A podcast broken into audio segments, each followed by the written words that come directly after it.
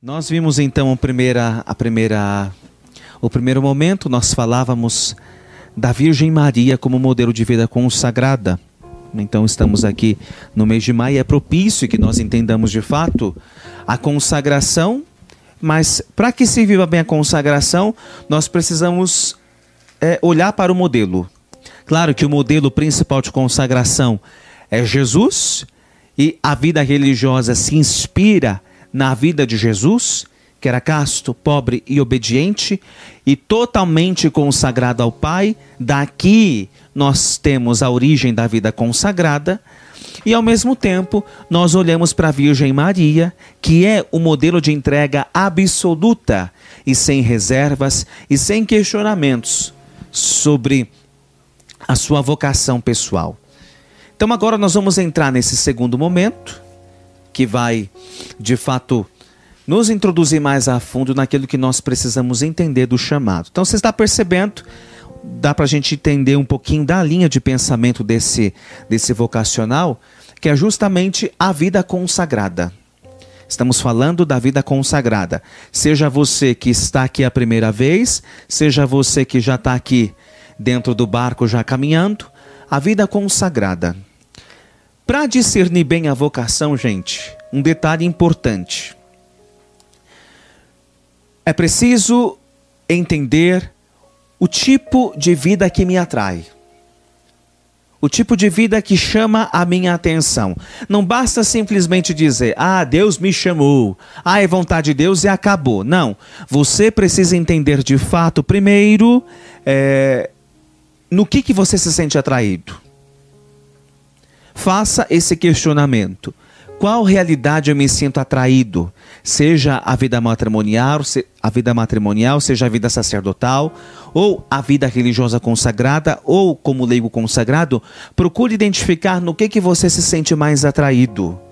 Assim que a gente inicia o processo de discernimento. Então, eu sempre a gente sempre fala, os passos são dois. O primeiro, entender o que Deus quer. Se você ainda não se fez esse questionamento, está ainda nesse ponto, o que Deus quer de mim? Como que eu entendo o que Deus quer de mim? Começando aí, por uma atração interior. A vocação nada mais é do que uma atração interior que eu sinto. Não é, não está baseada na palavrinha de profecia do teu irmãozinho do grupo de oração. Daqueles profetas que tem por aí, né? Que hoje está cheio de profeta que sai falando para todo mundo que tem cara disso e cara daquilo. Então, voltando e relembrando, cuidado para não ficar fundamentando a tua vocação nisso, mas disseram que eu tenho cara, disseram que eu tenho jeito. Jesus não chama ninguém pela cara, porque se ele chamasse pela cara, a gente estaria perdido. então, é justamente entender o que me atrai. Claro, não estou dizendo que Deus não confirma, confirma mas ele confirma dessa forma quando a gente dá uma de trouxa e não quer abraçar e fica fazendo de conta que não é com a gente. Aí ele vai usar um modo mais direto para falar.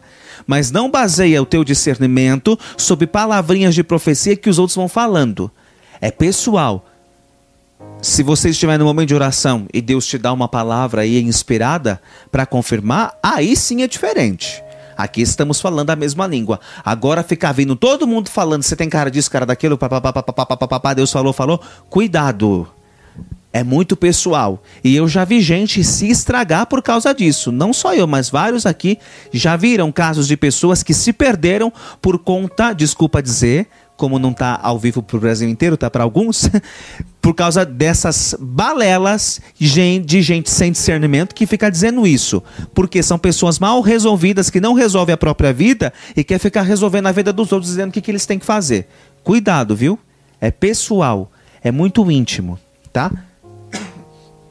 Dá um pouquinho de água. É muito íntimo, tá bom? Grava bem isso. Vocação é eu e Deus. Não é eu e a humanidade que vai responder para mim, não. Tá bom? Para ficar bem, bem cravado. Segundo ponto. Aonde Deus quer. E esse é aonde eu vou entendendo quando eu vou fazendo as minhas experiências pessoais. Então vou conhecer uma comunidade religiosa, vou conhecer um seminário, vou fazer um encontro vocacional. Ali eu vou vendo como que é a realidade, qual é o estilo de vida. Aí sim eu vou percebendo. Né? O que, que me atrai? Então, o primeiro processo qual é? Entender o que Deus quer. Só depois você vai para o segundo. Então tem gente que fica desesperada. Tem gente que já vem né, com a vida resolvida. Não, eu senti, como recebi esses dias, né, uma mensagem. Eu senti o chamado do fogo santo. Frei, aqui é o meu lugar. Falei, poxa, e eu levei três anos para entender. O cara entende agora, sim. Cuidado, não é assim, gente, da noite pro dia. É um tempo. Vamos respeitar o tempo. Tá bom? Respeita o seu tempo. Não queira correr. Vamos então agora para o segundo momento. O tema dessa nossa reflexão, ainda, né? A gente está aqui na vida consagrada. Vimos a Virgem Maria como modelo de entrega. Agora, vamos no específico da vida consagrada. Qual é? Então aqui nós entramos no tema. A vida consagrada como serviço. A vida consagrada como serviço. Quando a gente fala de vida consagrada, não entendemos só a vida consagrada como religioso, tá? Mas a vida de entrega a Deus. Toda entrega a Deus é uma vida consagrada a Ele. E consagrado, como nós ouvimos, quer dizer o quê? Estar, ser separado. Sou consagrado porque eu fui separado. Primeiro para Deus Segundo, para uma realidade específica. Isso é ser consagrado. Né, tem aí né, as inúmeras consagrações, dentre elas, né, a famosa consagração à Virgem Maria de São Luís Maria Grignon de Montfort. Quando eu digo consagrado, eu pertenço a alguém. Pertenço primeiro a uma pessoa, depois pertenço a um lugar pertenço a uma pessoa e a um lugar. Isso é ser consagrado. Por isso que o religioso, ele usa o quê? O hábito. Porque o hábito primeiro significa o quê? Sinal de pobreza. Segundo, sinal de entrega a Deus. E terceiro, o sinal de que ele representa a uma determinada família, a um carisma específico. Então, o hábito religioso é justamente a identidade. Tem o famoso ditado aí, né? O hábito não faz o monge. Não faz, mas o hábito diz quem é o monge. De onde é o monge? Qual é a identidade dele? Entende? Por isso que o hábito ele tem um valor incalculável. Incalculável. E é estranho, não vou dizer estranho, é ridículo ver consagrados que acham que viver a vida religiosa é viver a paisana no mundo. Porque tem padre religioso que você não sabe o que, que é. Se é um jovem, se é um esportista ou se é um consagrado. Desculpa dizer isso. Mas é verdade, gente. Eu digo uma experiência para você uma vez. o meu pároco foi me visitar quando eu morava lá na Europa. E ficou na frente do portão da faculdade. Eu saindo com outro frei, passei no meio de um monte de gente. Tinha um rapaz de óculos preto, todo todo boizão lá na frente da faculdade. Saí. Quando eu passei, falo: Ô, você não fala comigo não? Aí eu olhei, o meu parco, paisana. Falei, desculpa, né? Como é que eu vou saber? Como é que eu vou identificar as pessoas? Não tem como. Então, o hábito religioso, ele mostra qual é a identidade de uma determinada pessoa consagrada. Por isso que ele é importante. E ele é santo. É santo.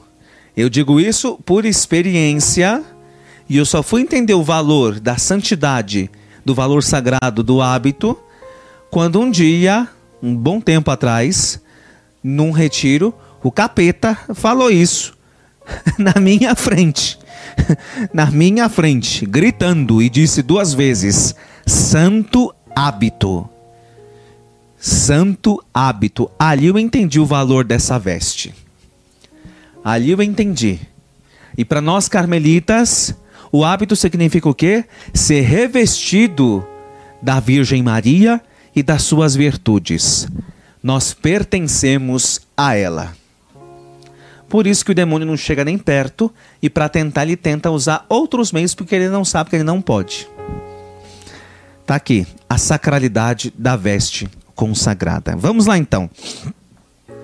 A vida consagrada como serviço.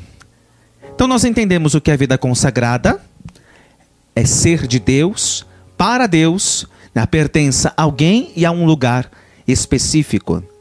O consagrado, ele não vive para si, ele vive para o outro. Para o outro. Me consagrei a Deus porque Ele quer algo de mim.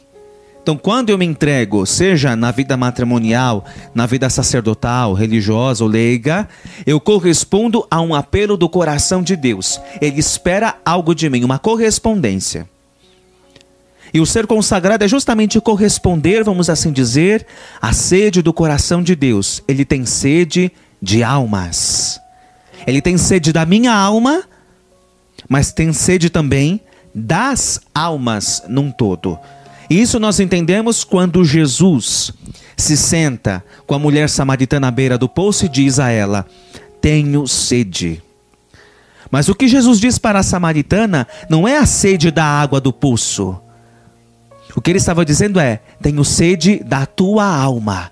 Eu quero a tua alma. Isso nós entendemos. Depois eu até convido você a consultar lá no Evangelho de João, no capítulo 5, se eu não me engano capítulo 4.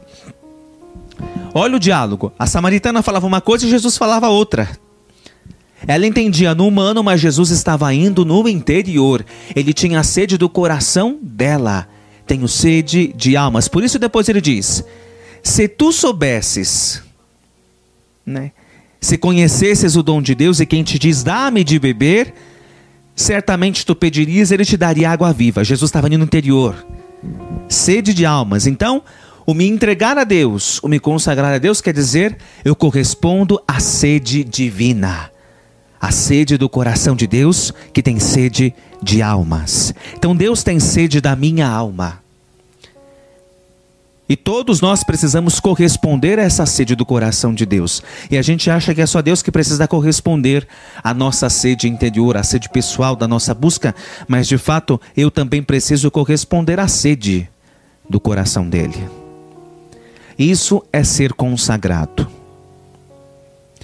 Pega lá a sua Bíblia, aí no Evangelho de São Lucas, no capítulo 1, versículos de 26 a 37. Lucas, capítulo 1, versículos de, trin, de 26 a 37.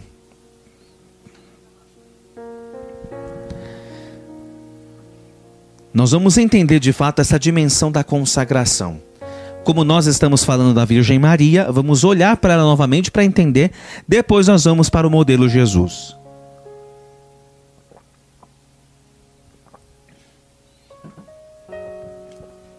Lucas 1, 26 a 37.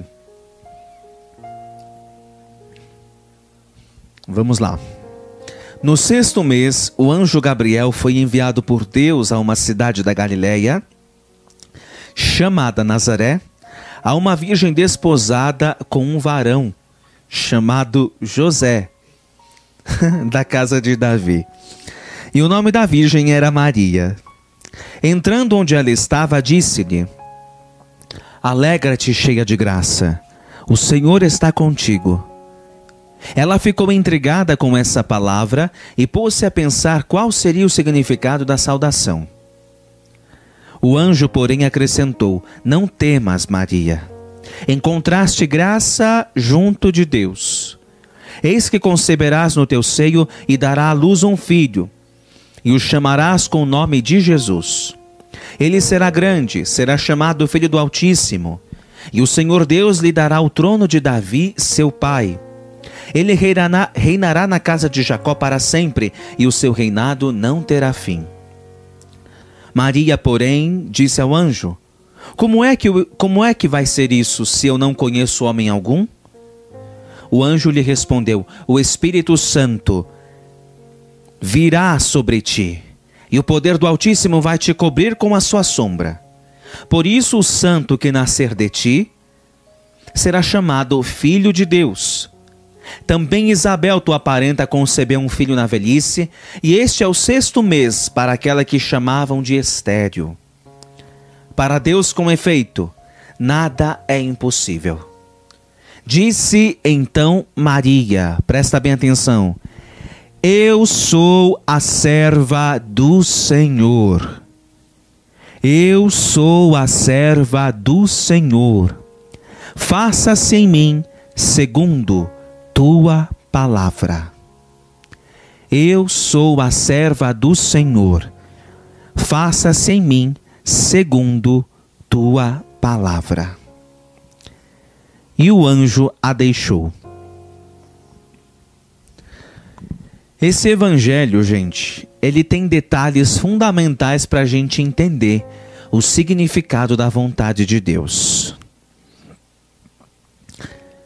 Primeiro, o consagrado ele não vem de uma realidade extraordinária. O consagrado ele sai do meio do povo, da vida cotidiana. Deus intervém na humanidade e chama na vida cotidiana que cada um leva. Deus chama a mim, Deus chama os irmãos que estão aqui, Deus chama você. Isso para quebrar com a nossa ignorância ou o nosso complexo de indignidade eu não sou digno. Ai, eu cometi tanto erro na minha vida. Ai, isso é muito grande para mim. Primeiro que isso é uma babaquice, desculpa dizer. Ficar com toda essa choramingação. Ai, gente, pelo amor de Deus. Eu não digno ninguém é de nada. De nada. Mas ele nos fez dignos ou seja, nos deu a graça de participarmos da sua dignidade. Digno ninguém é mesmo. Agora fica nessa balelice. Ai, Frei, eu não sou digno deste chamado. Então você morre. Morre, porque se não é digno para uma coisa, não é digno para nada. Ué. Ele nos faz participar, gente. Agora a gente fica com essa criancice. Ai, eu não sou digno deste chamado. Claro que ninguém é. Mas ele nos fez. E a gente se esquece da graça. Existe uma graça especial para alguém que é chamado. Frei, aí vem aqueles aqueles mimados, né? Frei, mas eu não vou dar conta, Frei. Ai, é muito difícil, Frei. Você não conhece a minha história. Não conhece. Se eu conhecesse, eu ia aí te dar um tapa na cara. Se Deus conhece a tua história, meu filho, ele chama ele chama de qualquer jeito. Santa Teresinha já disse isso bem claro. Não chama quem é digno, mas quem é do agrado dele. Quem ele quer. Ele vai chamar porque é digno? Nada. Se, se Deus chamasse pela dignidade, ninguém iria. Ninguém estaria aqui, não existia nem igreja. Mas ele chama quem é do agrado dele. Chama quem ele quer. Então você que está aí fica, né, nessa nessa unção da indignidade. Ai, eu não sou digno. Ai, eu errei tanto na minha vida. É você mesmo que ele quer. O que, que ele disse? Depois ele dá um tapa na nossa cara. Eu não vim chamar justo, eu não vim chamar perfeitinho. Eu vim chamar pecador. É pecador que eu quero. Então, gente, o consagrado, ele é chamado não porque ele é o melhor, o mais santo, não porque ele prega bem, não porque ele é ungido não porque ele é aplaudido por todo mundo. Deus chama porque ele sabe, se ele continuar no mundo, primeiro que ele vai estragar o mundo, mas ele chama porque ele sabe que aquele caminho é um caminho de salvação. Ser consagrado, gente, é um chamado especial para a salvação. Se nós estamos aqui, não é por mérito, é porque Deus sabe que nós precisamos mais do que os outros. É por graça.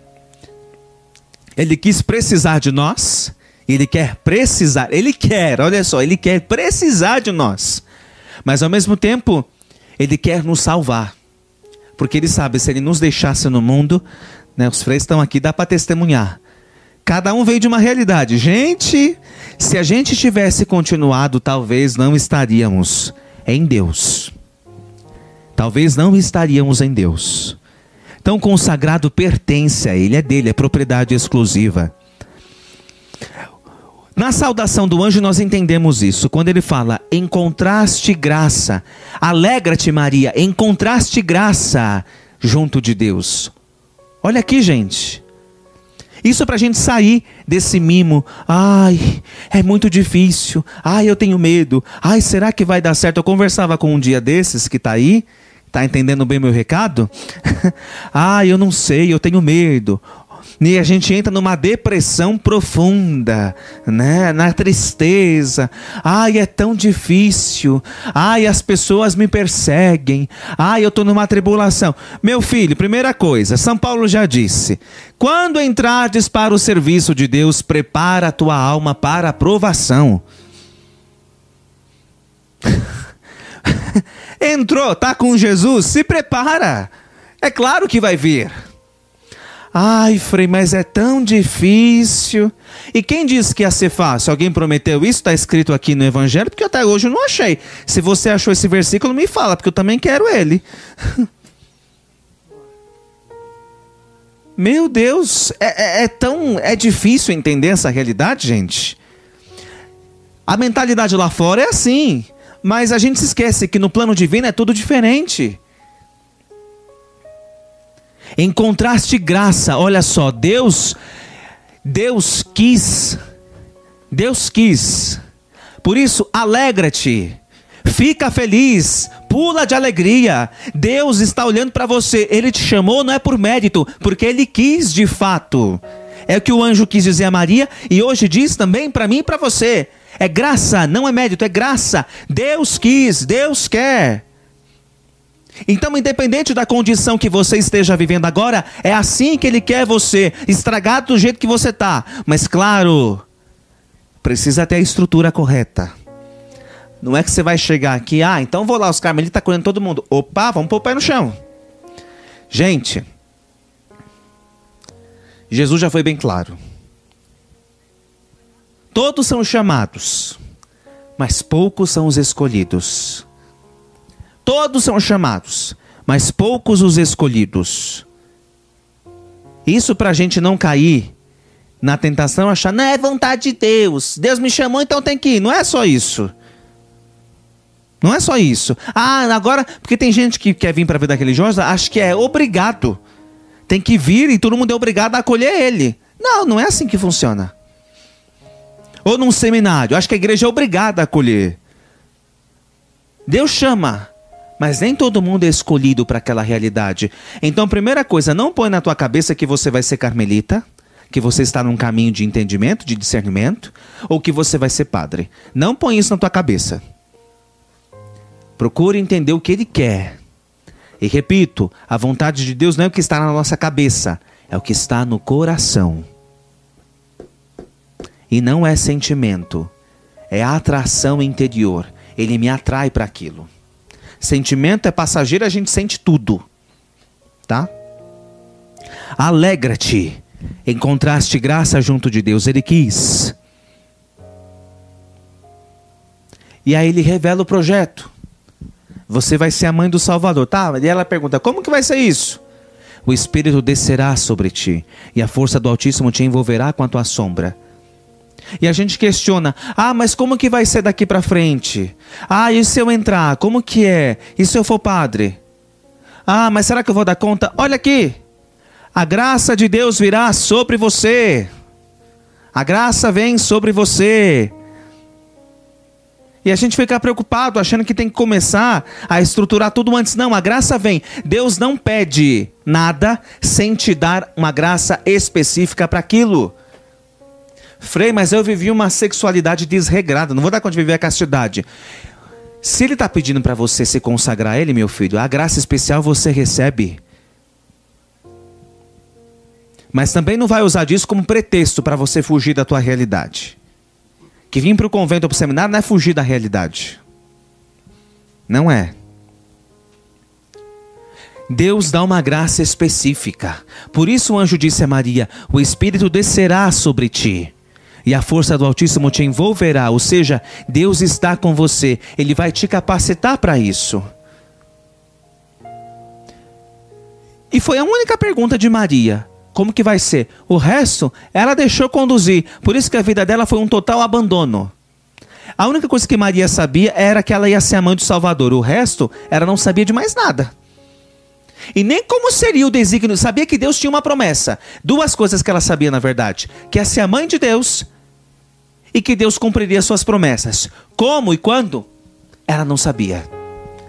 Isso foi se revelando aos poucos. Mas o gesto de Maria qual era? Diz o Evangelho: guardava em seu coração as palavras e os fatos e neles pensava. Ela simplesmente rezava e se entregava discernia o que estava acontecendo e procurava fazer a leitura da vontade de Deus em cima daquilo. Quer vida mais entrega do que essa? E a gente quer entender tudo o tempo todo e vive pedindo revelação e confirmação. E acha que o anjo tem que aparecer aí na casa, né? Você que fica aí, Senhor, confirma, confirma. Sim, vai vir um raio na tua cabeça e vai falar, acorda e toma uma decisão. Por quê? Gente, isso é óbvio. Confirmação, ela vem quando eu tomo uma decisão, porque a confirmação é diária. Deus não dá tudo pronto. Plim, é assim. Oh, agora eu vou então. Não. É um conta-gotas. Decide para ser confirmado. Todo dia é uma confirmação. Os fatos confirmam a tua vocação. Isso, sou testemunha, você pode perguntar para qualquer um aqui depois para os freis. Os fatos confirmam.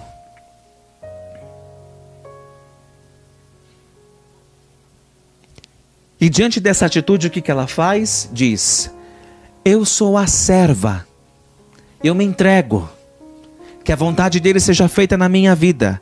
Aqui nós entendemos a dimensão do serviço. Serviço quer dizer o que? Entrega. Não é projeto pessoal. Ah, eu vou para o seminário, lá vai ser maravilhoso. Eu vou viver em adoração. Eu vou viver em louvor contínuo. Lá vai ser o Pentecostes. Sim, lá vou viver o avivamento. Vai ser tudo isso. Mas tudo isso se dá numa vida de entrega. O maior avivamento é quando você vai pegar a vassoura, vai varrer o chão, vai lavar o vaso sanitário do banheiro. Ao menos aqui para nós é assim. Frei, mas não tem aqueles momentos de avivamento? Tem. Mas o avivamento se dá principalmente quando você vive a vida fraterna. Você tem que interagir com o outro e aceitar os defeitos e as qualidades do outro. E quando você se coloca sob a obediência. Se você quer vir para o seminário, para o convento, não vem achando que aqui vai ser a sua vida de burguês. Não importa onde você vá, mas já tira da tua cabecinha que lá você vai ter o teu carro, o teu celular, a vida cômoda. Ah, lá vou poder tomar cafezinho lá no meu quarto, vai ser é só reza e alegria. Muito pelo contrário, meu filho. Mordomia na vida consagrada não existe. E quando existir é porque já entrou num relaxamento. Ah, Frei, mas eu queria tanto rezar, viver a vida contemplativa. Então você vai para uma montanha, fica lá. Fica sozinho lá. Outros que vêm, enchem a boca, né? Ah, eu quero viver uma vida pobre. Sim, mas quando entra, não tem a capacidade sequer, sequer, de dizer sim para quando alguém pede alguma coisa. Ah, e aí entra. Ah, eu não gosto. Ah, eu não gosto disso, eu não gosto daquilo. Se você acha que você vem para o convento para fazer a tua vontade, você está perdido. Aí não é pobreza, não, meu filho. Você quer ser pobre então desse jeito? Você vai para debaixo da ponte. Pobreza, em primeiro lugar, quer dizer o quê? Desapegar-se dos próprios conceitos e da própria vontade. Porque tem muita gente que entra em convento, em seminário, e tá cheio de si ainda. E sofre dentro do convento, viu? Porque tá preso em si. Então, primeiro desapego da tua vontade. Lembre-se, Maria disse: Eu sou a serva. A partir daquele instante, ela disse o quê? Não, eu não tenho vontade própria. Agora é Deus. É Deus, é Deus, é Deus. Mas dentro da vida consagrada, como que se dá a vontade de Deus? Se dá em múltiplas formas. Se dá na autoridade do superior, na autoridade do formador e principalmente naquilo que você não gosta de fazer. Aí que Jesus pega mesmo. E você mais faz aquilo que você não gosta.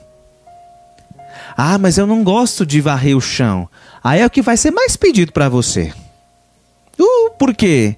A vida consagrada é uma vida de exercício à santidade. Quer entender isso? Um exemplo, Santa Terezinha, esse episódio é famoso. Santa Terezinha, em um certo episódio da sua vida, foi lá para lavar roupas. Na época não tinha lavadora. Era aqueles tanques gigantescos e aquele monte de freira lá esfregar lá. Mas tinha uma monja que quando ela lavava, mas molhava toda ela. Ela entrava naquele ímpeto interior de nervoso, mas ela não expressava isso. E ela oferecia. Oferecia. Era um exercício. As irmãs saíam do coro depois da oração, deixavam lá as capas todas jogadas, ela ia dobrava uma por uma. Serviço. Serviço.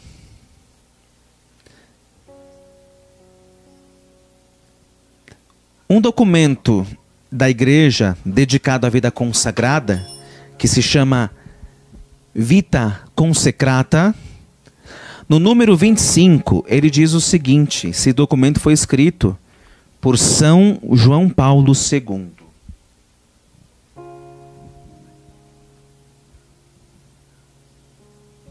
e diz justamente o específico da vida consagrada. Nós falávamos que a vida consagrada não é uma vida reservada para si. Mas, ao mesmo tempo, é uma vida voltada para o quê? Para Deus. Uma vida para o testemunho. Para o testemunho.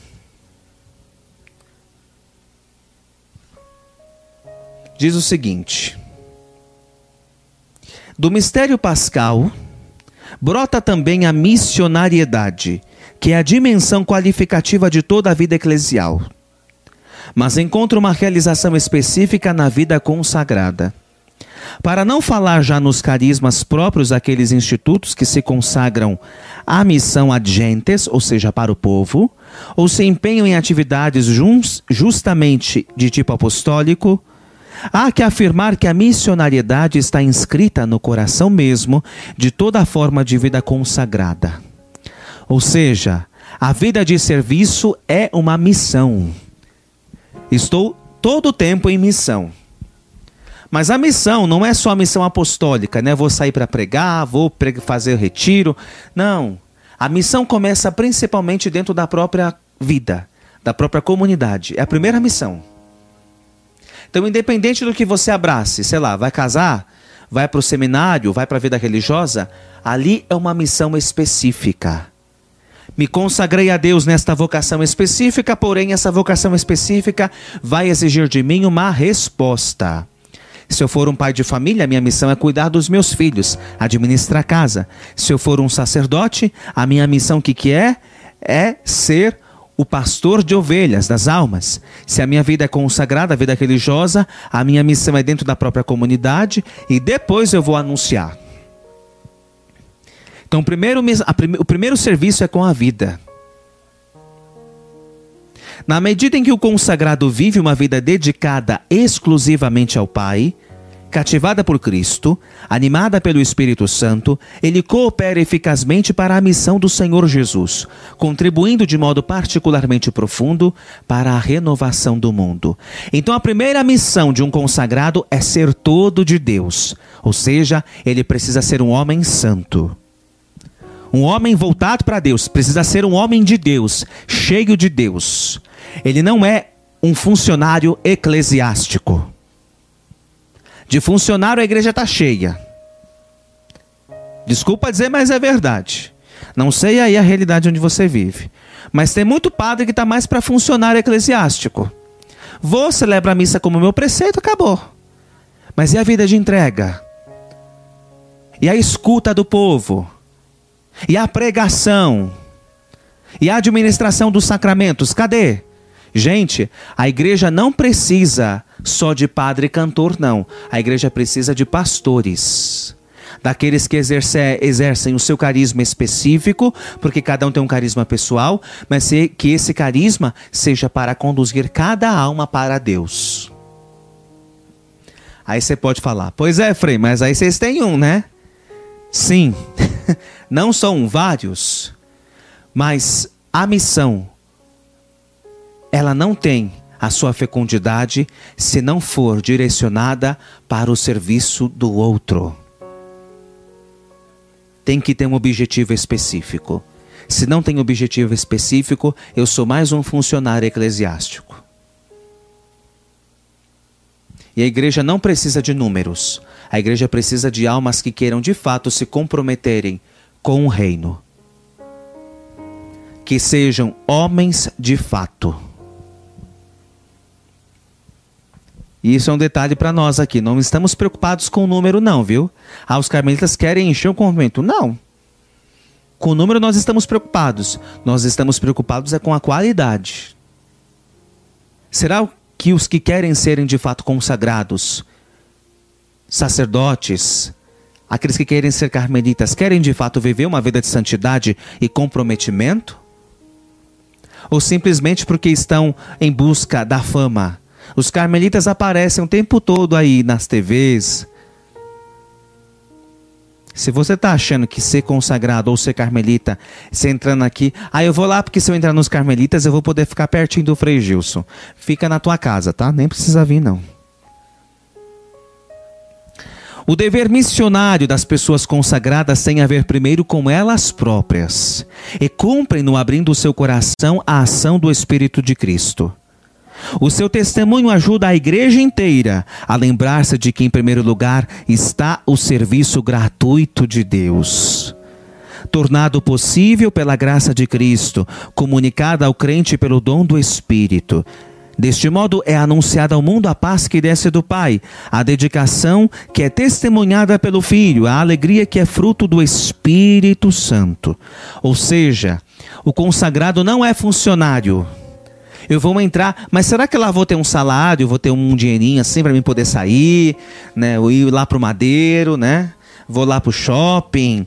Não, porque eu tenho que ter um dinheiro para mim, né? Quando eu quero fazer alguma coisa, quando eu preciso trocar o celular. Missionária, meu filho. Missionária. Não é vida aburguesada. É uma vida pobre. Simples. Pobre e simples. Tão, tão pobre que a gente às vezes, né? às vezes aqui tem, tem convento que não dá nem para ter o seu quarto. Tem que dividir o quarto com mais dois. pois é.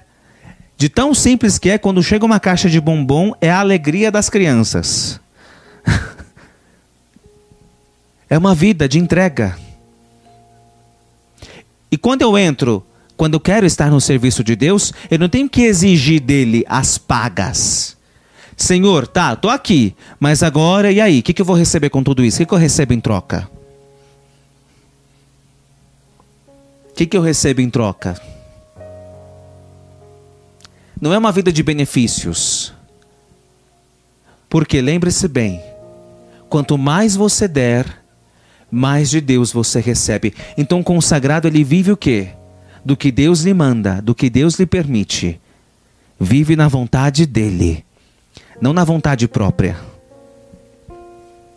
Se não vive na vontade própria, ele precisa se entregar. Então, aonde pedirem para você ir, você vai.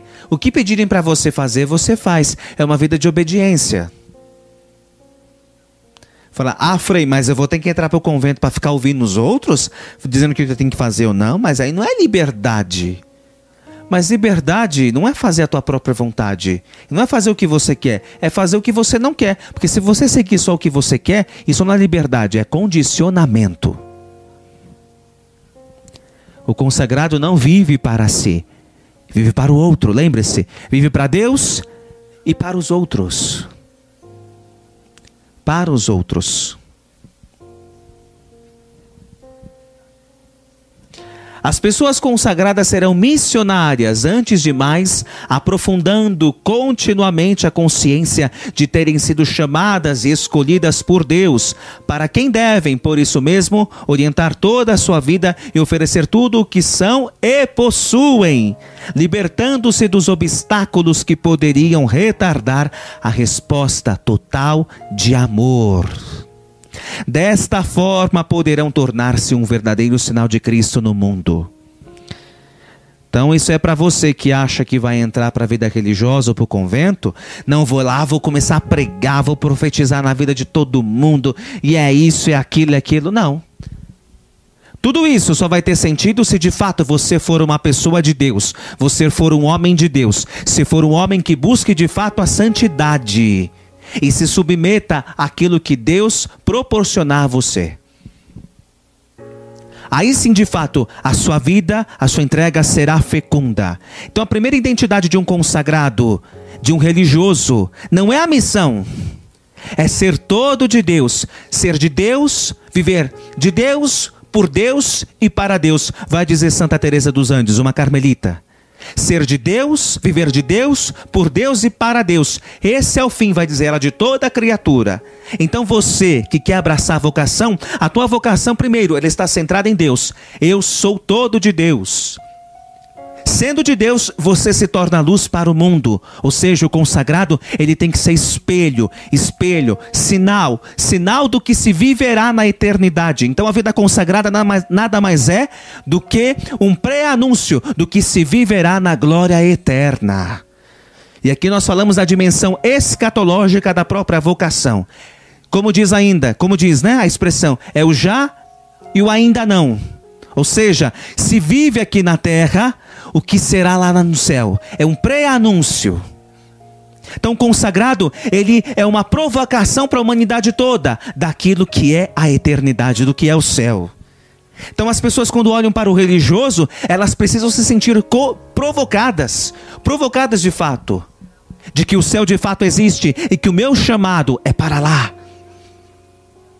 Aqui está a dimensão do ser consagrado. Não é ser artista. Não estou criticando ninguém. Mas para cair esses conceitos, não é se tornar famoso, porque hoje todo mundo que entra para seminário, quando você quer ser padre, o que tem de padre cantor saindo por aí não é brincadeira, mas sem objetivo talvez específico. Cuidado, gente, que isso também pode ser uma tentação. Repito, não estou criticando ninguém específico. É simplesmente para tomarmos cuidado, achando de que quando eu entro, eu vou ter uma vida toda maravilhada. Primeiro que a vida de consagração não é um mundo mágico da Disney, cheios de fogos de artifício. Não. Muito pelo contrário. É uma vida escondida em Deus, para Deus, por Deus e de Deus, para ser no mundo sinal pleno da glória futura. E só para nós encerrarmos, isso nós entendemos de fato quando Jesus diz no Evangelho de João: Eu não vim para fazer a minha vontade, mas para fazer a vontade do Pai. E eu deixo até para você, eu não vou ler aqui agora, mas eu deixo aí para você, depois na tua oração pessoal, acompanhar. Onde é que eu pus? Perdi. Achei para você rezar depois. João capítulo 4, versículos de 34 a 38. João capítulo 4, versículos de 34 a 38. Jesus diz: Meu alimento é fazer a vontade do Pai. Eu vim para fazer a vontade do Pai. E Jesus repete isso continuamente. Consagrado a Deus para fazer a vontade do Pai. Só isso. E é justamente o que Jesus nos provoca: fazer a vontade do Pai. Fazer a vontade do Pai. Aí fica a pergunta: você está disposto de fato a fazer a vontade de Deus, independente do que seja? Mas não é a vontade de Deus, repito, ela não se resume só no momento. Deus me chamou, pronto, já fiz a vontade dele. Não, a vontade dele é todos os dias. em todo tempo. Todos os dias, em todo tempo. Olha, tem. e é cada vontade. Às vezes dá de chorar até. Fala, ô oh, Jesus, logo hoje. Pois é. Se submeter a tudo. Isso é viver a vida de serviço. Não é uma vida para si. Jamais, jamais. Não é para si. Não é para si. Não é para si. É para o outro. Para Deus e para o outro. Só que para ser de Deus e para ser para o outro, eu preciso deixar o que é meu. Vai exigir renúncia. Vai exigir renúncia. E aí, está disposto?